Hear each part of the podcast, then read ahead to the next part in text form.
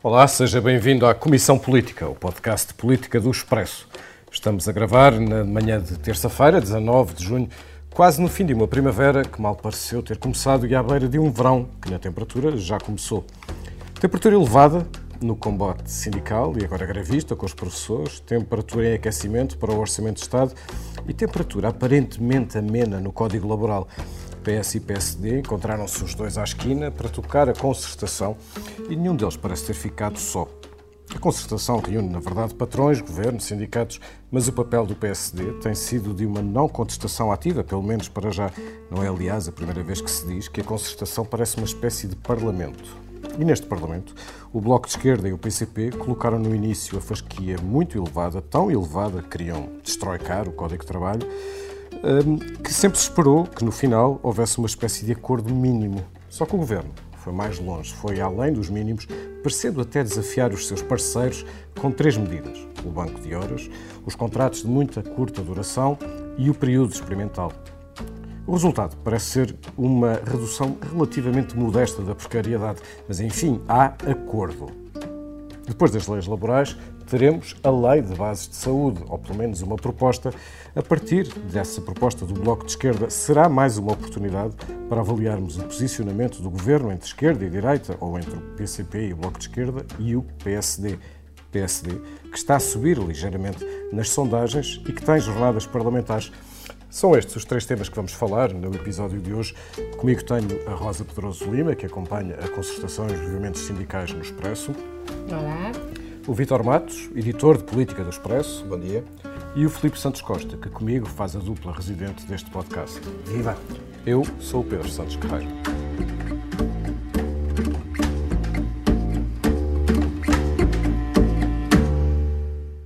Quando é possível atingirmos este ponto na concertação social, ela está a cumprir uma das suas missões mais nobres, que é precisamente produzir resultados com capacidade transformadora na sociedade portuguesa.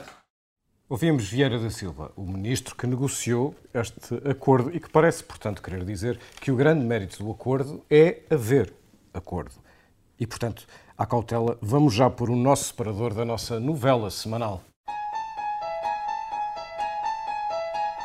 Tensão na geringonça.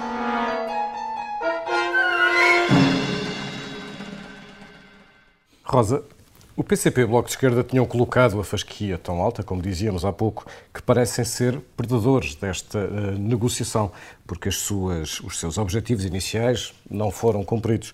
É assim? O Bloco de Esquerda e o PCP saem derrotados desta negociação? Saem, e eu acho que o Primeiro-Ministro fez questão de mostrar que tem um acordo de concertação social resta-se conseguiu consertar com patrões e o GT contra a CGTP, o PCP e o Bloco. Resta saber se não desconcerta a, a geringonça. Um, o Primeiro-Ministro foi à concertação social sublinhar a importância e atravessar-se por este acordo. E o último é o segundo acordo de concertação que, social que, uh, que o governo de António Costa consegue. O primeiro correu-lhe muito mal, é a história da TSU que teve de, de, de, que foi chumbada no Parlamento, nomeadamente com os votos do PSD, e portanto António Costa teve de usar toda a sua habilidade negocial para encontrar uma solução alternativa e foi aquela cena de um acordo assinado, uma espécie de maratona de, de, de recolha de assinaturas entre as várias confederações patronais e sem cerimónia pública. Um, este não pode repetir o erro do passado.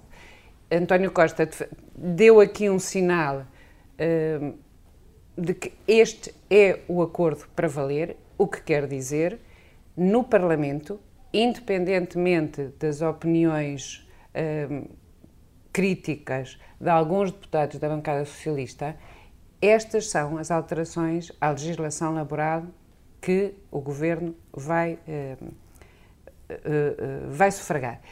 Diz António Costa, é o que está no programa de governo, mas é de facto um acordo de mínimos em termos de daquilo que era inicialmente perspectivado uh, entre a geringonça. Não destroika, o Código Laboral, nem de longe nem de perto.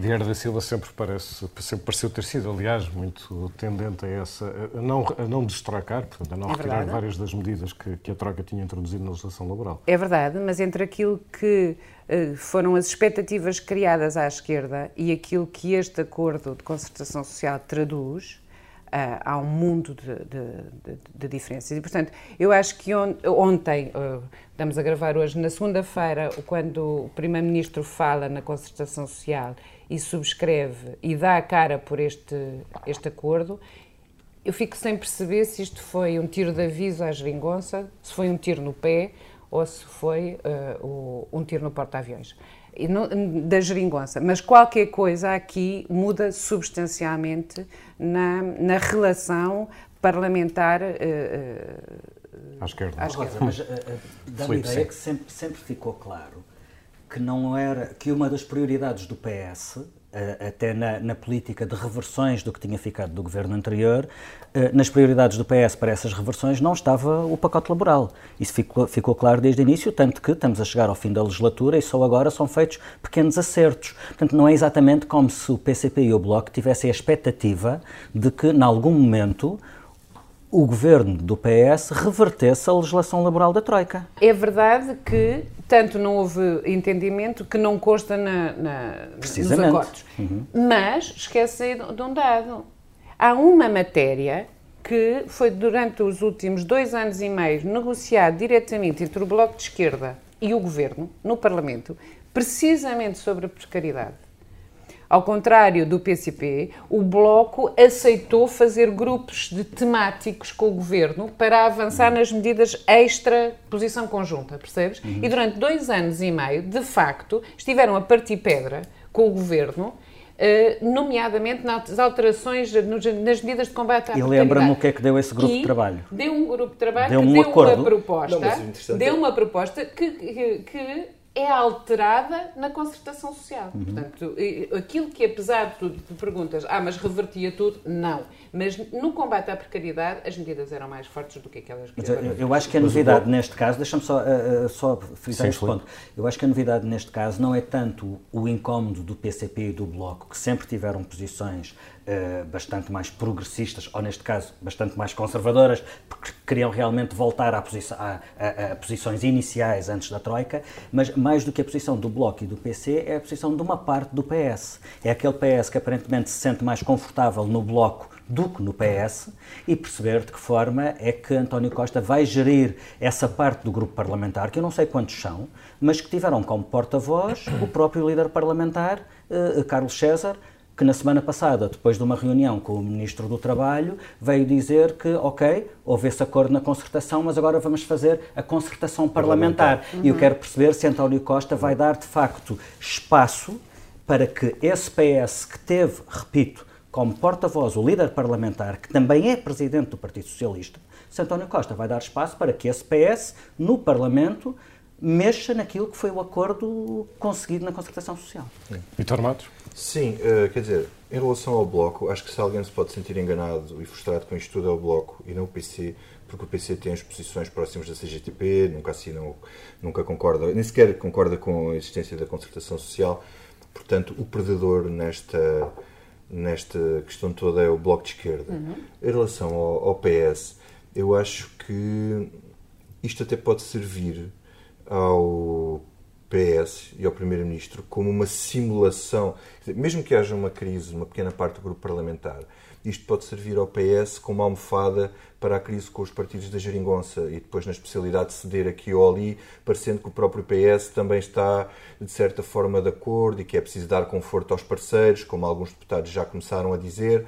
Portanto, a política é a arte da simulação e da dissimulação, portanto, eu não me espantava que isto fosse aproveitado pelo próprio Primeiro-Ministro como um trunfo. É incómodo para o Pedro Nuno Santos, desde logo, não é? Que negociou com o Bloco.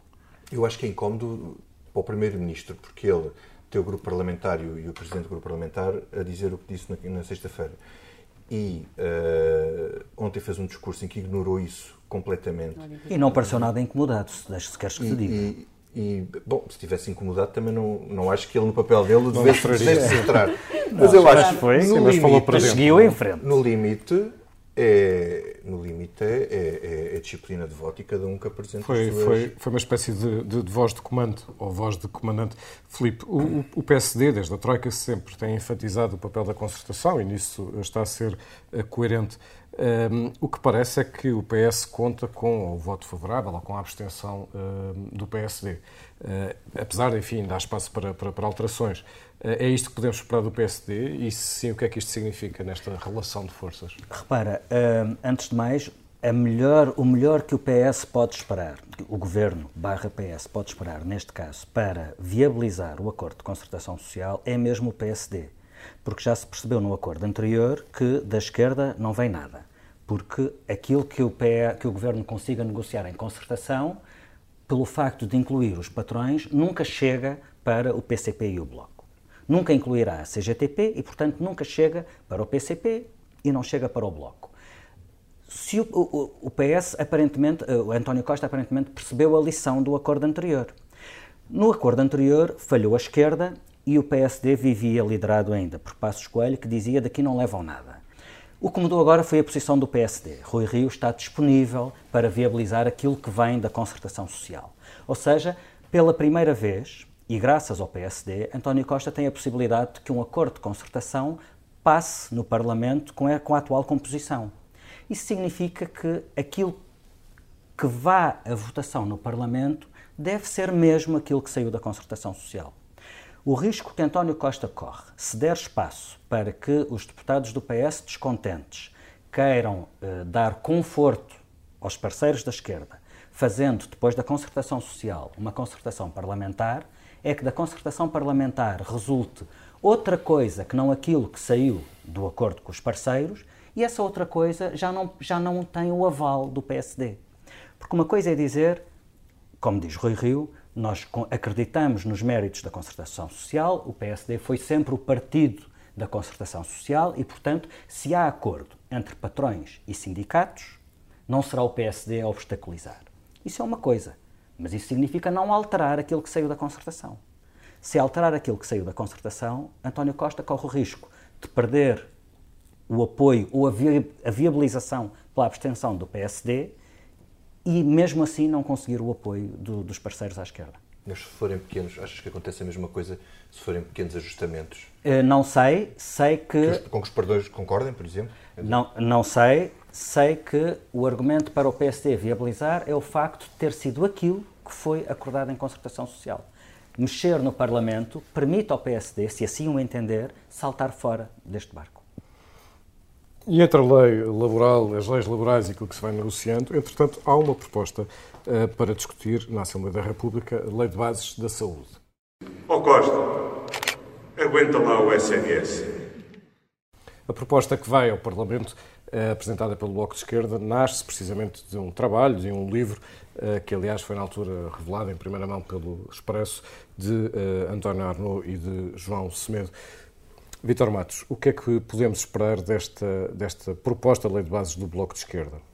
Para já uma apropriação, uma apropriação da memória de António Arnaud, que Catarina Martins fez na última, no último debate quinzenal, logo depois do Congresso do PS, quando a memória de António Arnaud foi invocada repetidamente por muitos congressistas. Alguns citaram também esta, esta frase de António Arnaud uh, uh, para António Costa.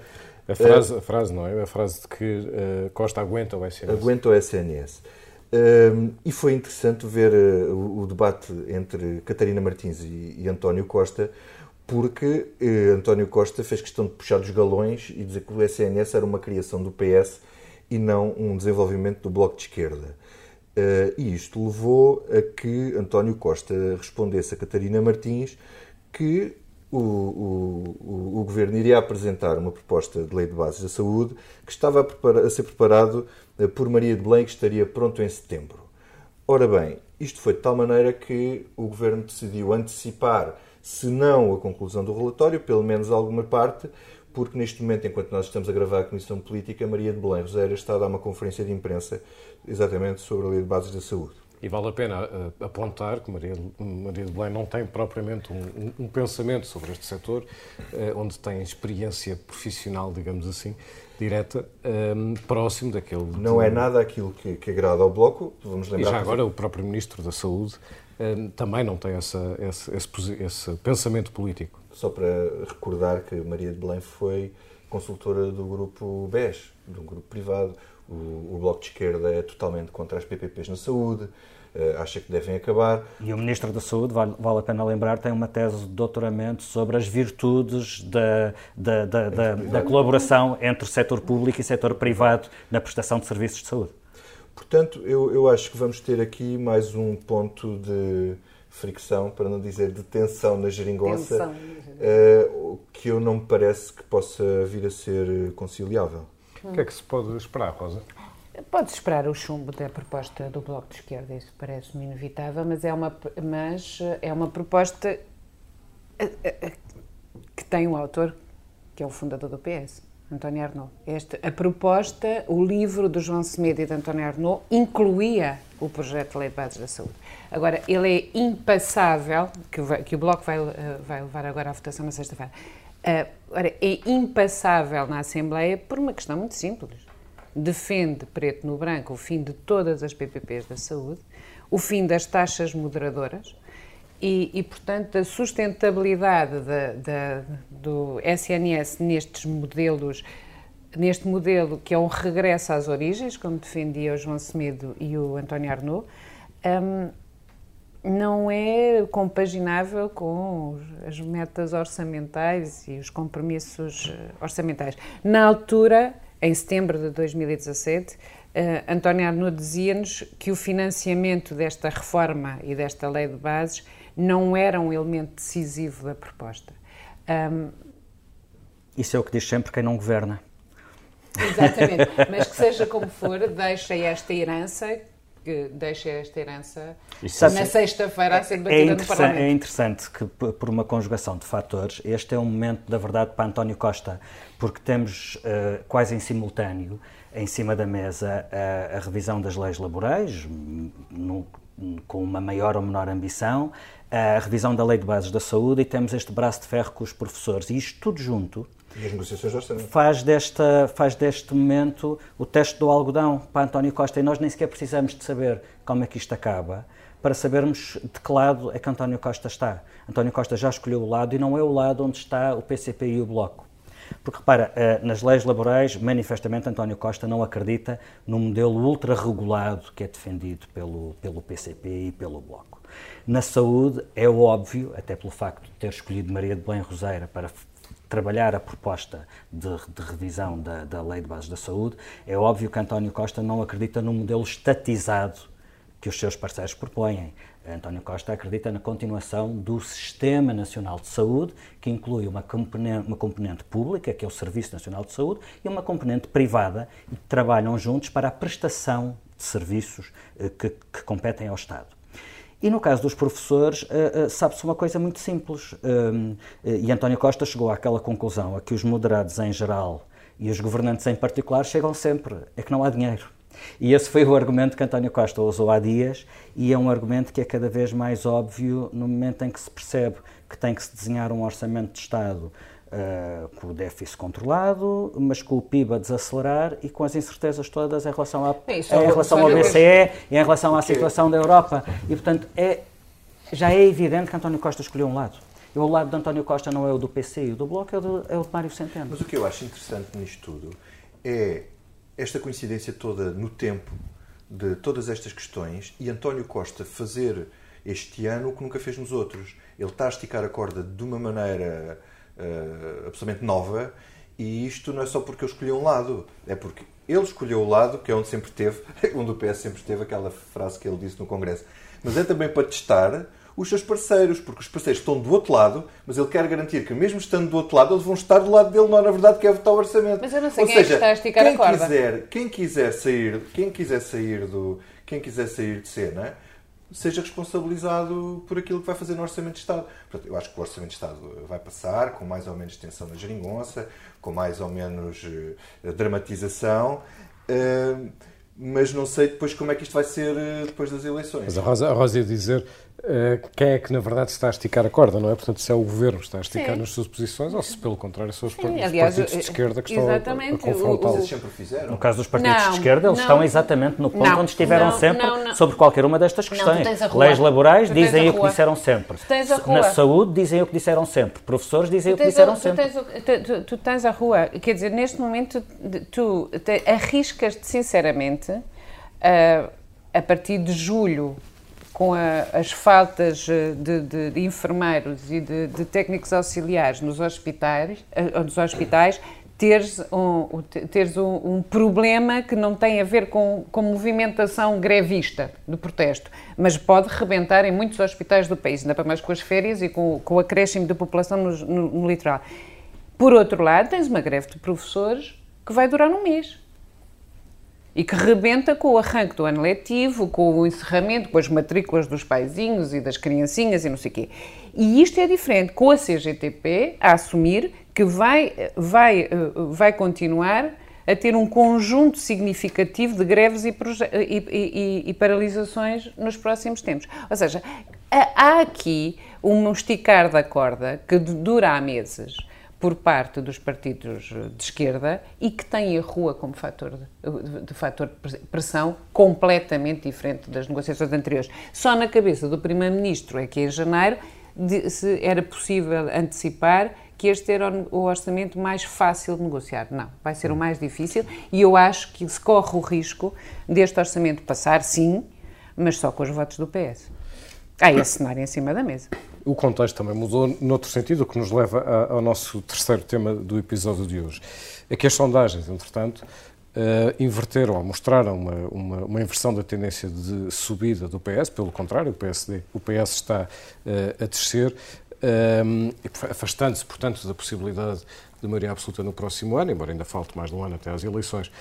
O, o, Bloco de Esquerda e o PC parecem relativamente estabilizados nestas sondagens, assim como o CDS, sendo que neste caso é no mau sentido, porque a ambição de Assunção Cristas era de um, de um crescimento eleitoral que, pelo menos para já, não se pronuncia nas, nas, sondagens. E depois há o PSD, que está a crescer, embora de uma forma relativamente uh, moderada. Filipe, quando olhas para, para estas sondagens, olhando agora para o lado do PSD, lembrando que o PSD vai ter jornadas parlamentares, um, o, o PSD consegue embalar para, para, para alguma subida expressiva. Uh, isto é suficientemente uh, reconfortante para a posição que Rui Rio precisa, ele próprio, para afirmar a sua autoridade internamente no, uh, no partido? Parece-me que não. nós estamos a falar de um crescimento modesto do PSD com Rui Rio, por comparação com o PSD sem ninguém. E, portanto, o PSD sem líder, ou com Pedro Passos Coelho de missionário ao longo de meses, não caiu abaixo, números redondos, dos 25%. Isto é um.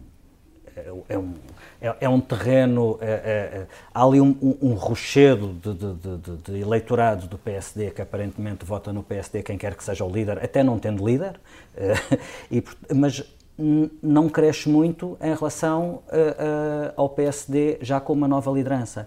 E esse, esse sintoma parece-me bastante preocupante, devia ser bastante preocupante para Rui Rio. Ninguém seriamente acha que o PSD lá chegue. Uh, e talvez pela, pela, razão bastante simples de que não há nada que mobilize no PSD. O PSD parece ter como o único, parece ter apenas para apresentar o facto de ser uma alternativa, não ao PS, mas à geringonça. Uh, o P Rui Rio não diz nós vamos governar em vez do PS, Rui Rio diz é possível governar, é possível que Costa governe connosco em vez de governar com a geringonça. Uh, e é também isso que Rui Rio sinaliza quando deixa passar este acordo de concertação social. Não se vê que o PSD ganhe muito com isso. Mas há um problema de falta de autoridade de, de, de, de, Rui Rio no PSD. Há muita, continua a haver muito ruído no PSD. Um, estamos a falar enquanto ainda decorrem as jornadas parlamentares. As jornadas parlamentares arrancaram na segunda-feira com metade do grupo parlamentar na sala, a outra metade nem se deu ao trabalho de lá ir ao arranque, dos, ao arranque das jornadas com o, líder, com o líder parlamentar. Não há regime de falta. Com, com, o, o, Rui Rio não, só, não conseguiu pacificar o, o partido ou o grupo parlamentar e as pessoas quando olham para um partido e veem que, que o próprio líder não consegue governar o seu próprio partido. Nem acho que seja uma questão de pacificar, é que ele não conseguiu mobilizar o seu partido. Sim, Nem é tanta questão da sim. guerra civil, esse período já passou. Não. A questão é que o PSD, o próprio PSD, a começar pelos deputados, estão tão desmobilizados como está desmobilizado o eleitorado potencial sim, do PSD. Sim, mas eu ia chegar lá. Mas primeiro era a questão do... Isto mantém-se completamente desconchavada, a relação da, da liderança com com o grupo parlamentar. Vimos nas últimas semanas dois pedidos de demissões de ministros, que é uma coisa que o PSD não faz assim, mas houve dois deputados a pedir demissões de ministros e contra uh, aquilo Sobretudo, que é a perspectiva Rui Rio não faz assim. Líder. Rui Rio diz que o PSD não pode andar por aí a cada esquina a pedir demissões de ministros. Pois. E depois há outra questão que eu acho que é o mais importante, é que as pessoas, o país, não vê Rui Rio como uma alternativa a primeiro-ministro. Normalmente, quando há um líder da oposição que funciona, é porque é alguém que as pessoas olham que aponta qualquer coisa para a frente, que traz alguma coisa de novo, que traz alguma ideia de mudança em, contra, em contraponto àquilo que existe. Ora, Rui Rio não só não traz nenhuma ideia relevante em relação ao, em contraponto àquilo que existe, porque António Costa até o momento ainda é, ainda é, quem, tenta, ainda é quem está a dar, apesar de, da questão dos serviços públicos não funcionarem, apesar desses problemas todos, Rui Rio não aparece como não oferece nada nem diferente do PS, até porque se aproxima do PS e provavelmente poderá estar a começar a ser Uh, apanhado à direita por Associação Cristas, apesar das as, as, as, Sim, milhas, sondagens nunca, as sondagens nunca, nunca refletem uh, o CDS. Mas Rui Rio, enquanto não criar uma, uma onda, vamos lá chamar-lhe de esperança, como, como se costuma dizer. Dizer, e esse comboio já passou. Não, não existe, acabou. Podia acontecer se as sondagens fossem favoráveis por alguma uhum, razão. Uhum. Pegava por aí e podia desenrolar. Agora, não é por até por, por estas propostas que apresentou da natalidade para apresentar propostas todas as semanas que não me parece que seja por aí que as é, pessoas Atenção, vão... eu, eu, acho que a, a, apresentação de propostas é um elemento bastante importante e que, se for bem feito, pode ajudar a solidificar uma alternativa. É não tenho a certeza é que resulte, sim, mas haverá mais, aliás já escrevemos isso, a um ritmo praticamente quinzenal, o PSD vai começar a pôr cá fora relatórios sobre uh, políticas públicas setoriais, fixando o pensamento do partido sobre, eh, eh, sobre cada área. E isso é importante.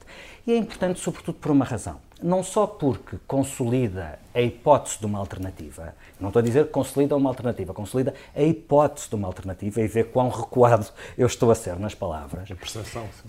Mas, sobretudo, porque dará ao partido um barómetro sobre o que é o pensamento do seu líder. E isto é um problema terrível com que o PSD vive, desde que é liderado com Rui Rio, por Rui Rio. Não é por acaso que surgem todas as semanas contradições dentro dos membros da direção do PSD eh, ou contradições entre a direção do PSD e o grupo parlamentar. E sobre o tema do momento, sobre os professores, a reposição do, da, contagem do tempo dos professores, tivemos na semana passada o vice-presidente do PSD e ex-ministro da Educação, David Justino, a dizer que não há sequer discussão sobre a contagem do tempo. Tem que contar tudo, só se discute de que modo é que é feita a reposição correlativa a essa contagem do tempo. E quando nós sabemos, e o Expresso escreveu, Rui Rio acha que David Justino foi longe demais porque entende que não há condições para o país reconhecer essa contagem integral de tempo. E porquê que isto acontece? Para além de alguma azelice política do líder do PSD, acontece sobretudo porque o PSD não sabe o que é que Rui Rio pensa. Rui Rio está há 30 anos na política tem, tem um discurso público há 30 anos, sabemos muito sobre as linhas gerais do seu pensamento. A, a, a, as contas públicas certas, eh, ele não gosta de que se financie a cultura, eh, eh, pronto, quer a reforma do sistema político. Sabemos coisas vagas, sobre princípios gerais sabemos muita coisa. Concretamente, sobre como é que isso se faz, não se sabe. E o próprio PSD não sabe. E é isso que provoca semanalmente este ruído. É que o PSD não sabe realmente o que é que o Rui Rio pensa. Mas o Rui Rio, se calhar, devia fazer um esforço para, pelo menos, os membros da sua direção saberem o que ele pensa. É e, na, e, em alguns casos, é era importante que aquilo que ele pensa fosse perceptível, que se entendesse. É porque, no, só para fechar a questão dos professores, eu percebo que não é a mesma coisa dizer, como Rui Rio tem dito, que uh, uh, uh, dizer que os professores têm razão na sua reivindicação porque o governo criou uma expectativa, é uma coisa. Dizer que se concorda com essa reivindicação é outra. O problema é que no discurso público é muito difícil perceber um partido que diz que concorda com os professores e não concorda com os professores.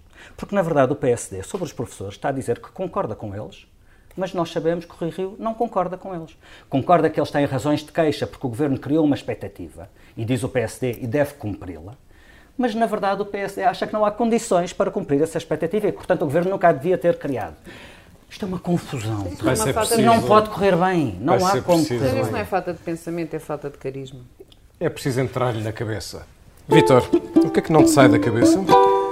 Não me sai da cabeça eh, uma criança, o Dinis, de 8 anos, que entrou na, num documentário que o Expresso fez eh, sobre Pedrógão e é um miúdo que usa um capacete para viajar no tempo eh, para voltar antes da data do, do fogo de Pedrógão para salvar as pessoas. Ele tem um capacete, eh, daqueles capacetes das obras, com os fios ligados e uma ardósia onde escreve a data eh, para onde quer voltar, eh, para antes do fogo em que morreu a mãe. Isto, para além de ser absolutamente eh, emotivo, quer dizer, é uma coisa. É, é- é também um- uma coisa salvífica ver uma criança eh, a imaginar assim eh, uma felicidade passada. E, e- e, bom, espero pelo menos que ele projete isto no futuro e mantenha esta capacidade de imaginar e, e, e isto às vezes as crianças fazem-nos acreditar que fazem-nos acreditar no futuro e que ainda é possível sobreviver a tragédias destas. Refere-te à reportagem multimédia que foi feita pela Joana Beleza e pela Cristiana Martins. A mim, o que não me sai da cabeça é aquilo que, está, que está a acontecer na fronteira entre os Estados Unidos e o México. Eh, espero que não seja novidade para ninguém eh, que esteja a ouvir este, este podcast aquilo que está a acontecer eh, e que é, eh, enfim, famílias separadas, são pelo menos duas mil crianças que já foram oficialmente eh, reconhecidas como, como tendo sido separadas dos seus pais, oficialmente pela administração eh, Trump. Um, e este caso, uh, ou quando se chega a, este, a, este, a casos como este, não estamos a falar de ideologia política, não estamos a falar de leis de imigração mais para um, mais para um lado ou mais para o outro, estamos a falar de direitos humanos uh, e estamos a assistir a, um, a uma prática nacionalista uh, que vai muito para além do, do perigo que em si mesmo já encerra a demagogia uh, e o populismo. Um, e é muito frustrante ver que não é possível fazer muito mais do que, um, do que as declarações das Nações Unidas sobre o que está a acontecer, porque na verdade só uma pressão social, e neste caso, uh, se ela se transformar numa pressão eleitoral nos Estados Unidos, é que parece ser possível travar este homem e as suas demências. Oh Pedro, e é tão grave que até a Melania Trump saiu daquela hibernação em que vive para vir verdade. dizer que, está, que acha aquilo inconcebível. Essa foi a parte boa, é que sabemos que ela fala. Ela ainda, ela ainda vive. E fala. Rosa, o que é que não te sai da cabeça? Olha, também é no campo da loucura, mas mais prosaica e doméstica, hum, é este, não me sai da cabeça este estado de anestesia geral e de estupor eh, completo em que o país entra ciclicamente quando há coisas como um campeonato do mundo do futebol a que se junta há um mês um problema chamado Sporting. E eu, leiga absoluta, pecadora confessa, não sei, eh, não percebo um caracol de futebol, mas chego Pois. a casa e está. É, Nota-se. exato. Bom, Posso falar? Podes falar. Ah, bem, é A Luísa Costa. Gomes escrevia na- na- neste sábado no Expresso uma, uma crónica eh, maravilhosa sobre isso também. Estás a ver? Afinal de contas, não me sai, também não sai da cabeça.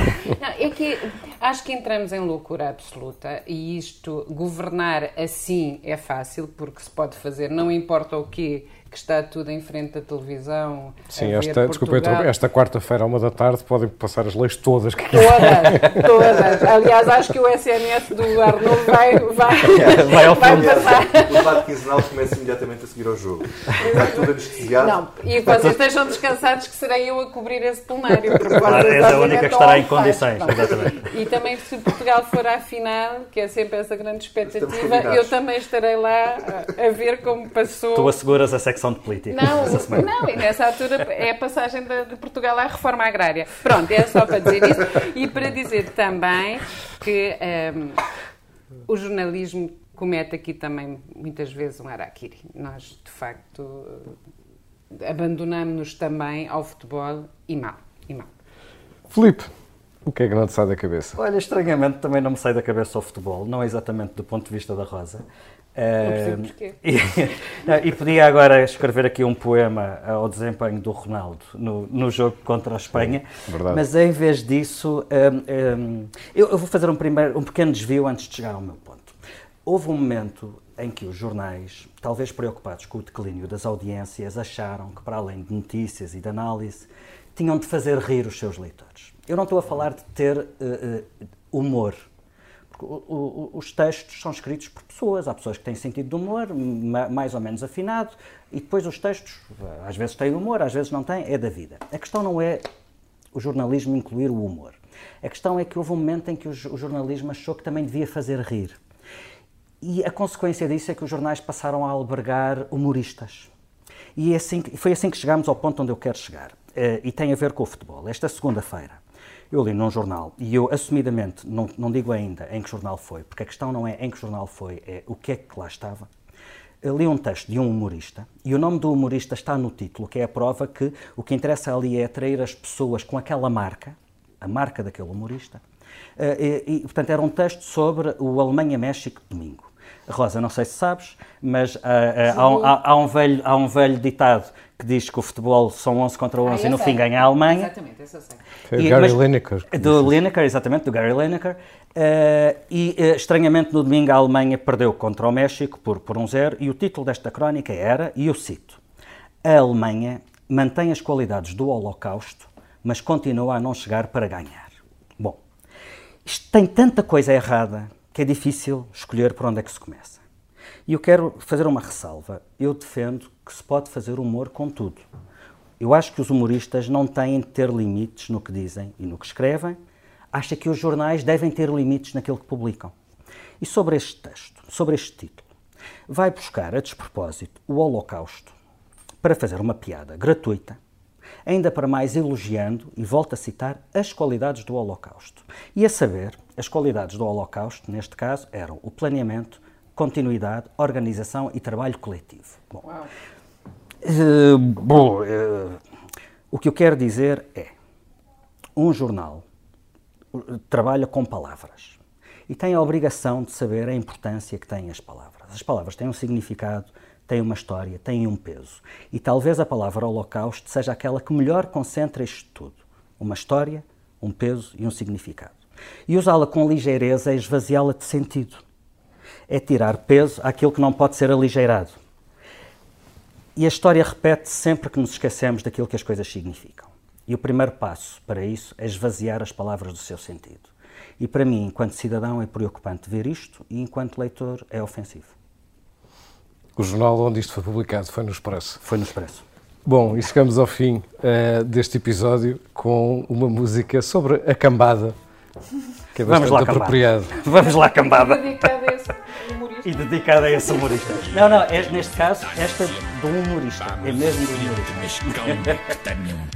Bala combate, infantes, desportistas, homens de conquistas, povo que é do meu Bola redonda e o jogadores em frente sem temores, que as táticas do eu Tragam as gaitas, as bandeiras e pomada Vamos dar-lhes uma bata Ensinar-lhes o que é bom Vamos mostrar esses carafunchosos Momentos gloriosos Quem é a nossa seleção Combada Todos à molhada Que isto é futebol total. Deixem-se de tretas Força nas canetas